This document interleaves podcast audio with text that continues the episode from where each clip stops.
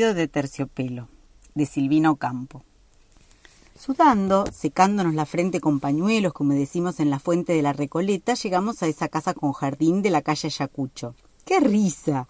Subimos en el ascensor al cuarto piso. Yo estaba malhumorada porque no quería salir, mi vestido estaba sucio y pensaba dedicar la tarde a lavar y a planchar la colcha de mi camita.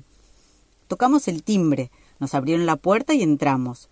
Casilda y yo, en la casa con el paquete. Casilda es modista, vivimos en Bursaco y nuestros viajes a la capital la enferman, sobre todo cuando tenemos que ir al barrio norte, que queda tan atrás mano. De inmediato Casilda pidió un vaso de agua a la sirvienta para tomar la aspirina que llevaba en el monedero. La aspirina cayó al suelo con vaso y monedero. ¡Qué risa! Subimos una escalera alfombrada, olía naftalina, precedidas por la sirvienta que nos hizo pasar al dormitorio de la señora Cornelia Catalpina, cuyo nombre fue un martirio para mi memoria. El dormitorio era todo rojo, con cortinajes blancos y había espejos con marcos dorados. Durante un siglo esperamos que la señora llegara del cuarto contiguo donde la oíamos hacer gárgaras y discutir con voces diferentes. Entró su perfume y después de unos instantes ella con otro perfume. Quejándose nos saludó. Qué suerte tienen ustedes de vivir en las afueras de Buenos Aires. Allí no hay hollín, por lo menos. Habrá perros rabiosos y quema de basuras. Miren la colcha de mi cama. ¿Ustedes creen que es gris? No, es blanca, un ampo de nieve. Me tomó del mentón y agregó No te preocupan estas cosas. ¡Qué edad feliz! Ocho años tienes, ¿verdad? Y dirigiéndose a Casilda agregó ¿Por qué no le coloca una piedra sobre la cabeza para que no crezca? De la edad de nuestros hijos depende nuestra juventud. Todo el mundo creía que mi amiga Casilda era mi mamá. ¡Qué risa! Señora, ¿quiere probarse? dijo Casilda, abriendo el paquete que estaba prendido con alfileres. Me ordenó. Alcanzame de mi cartera los alfileres.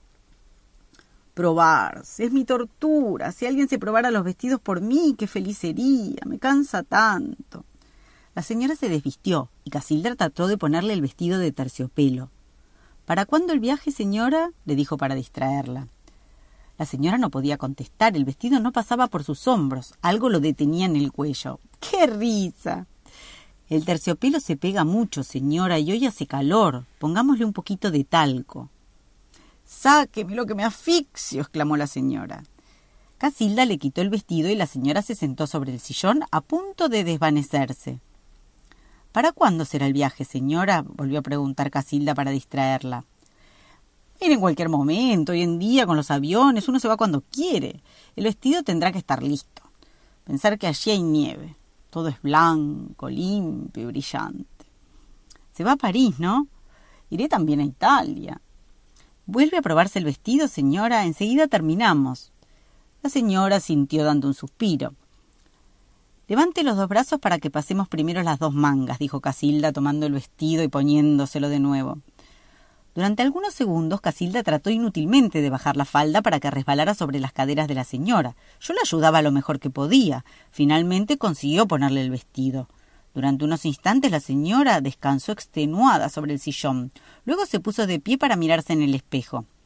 El vestido era precioso y complicado.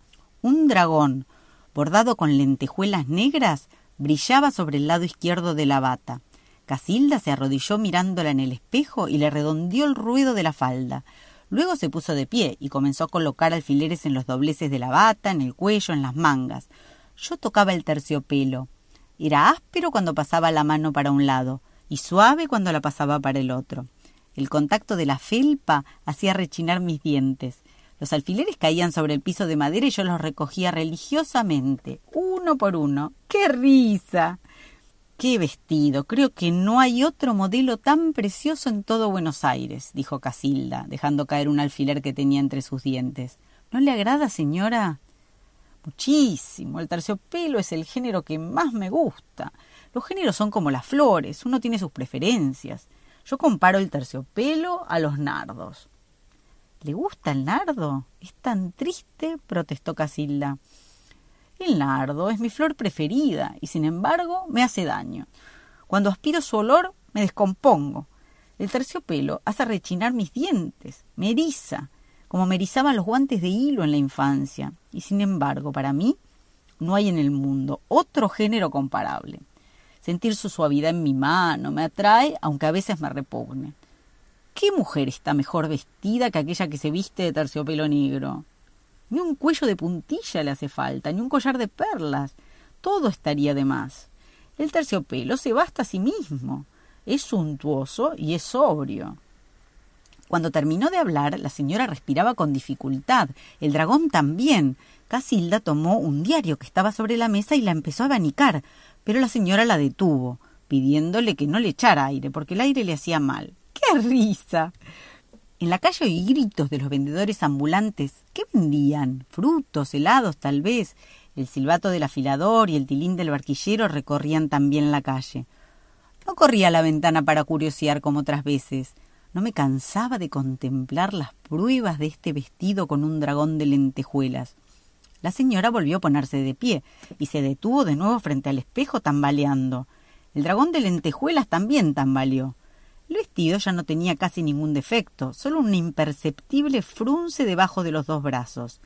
Casilda volvió a tomar los alfileres para colocarlos peligrosamente en aquellas arrugas de género sobrenatural que sobraban.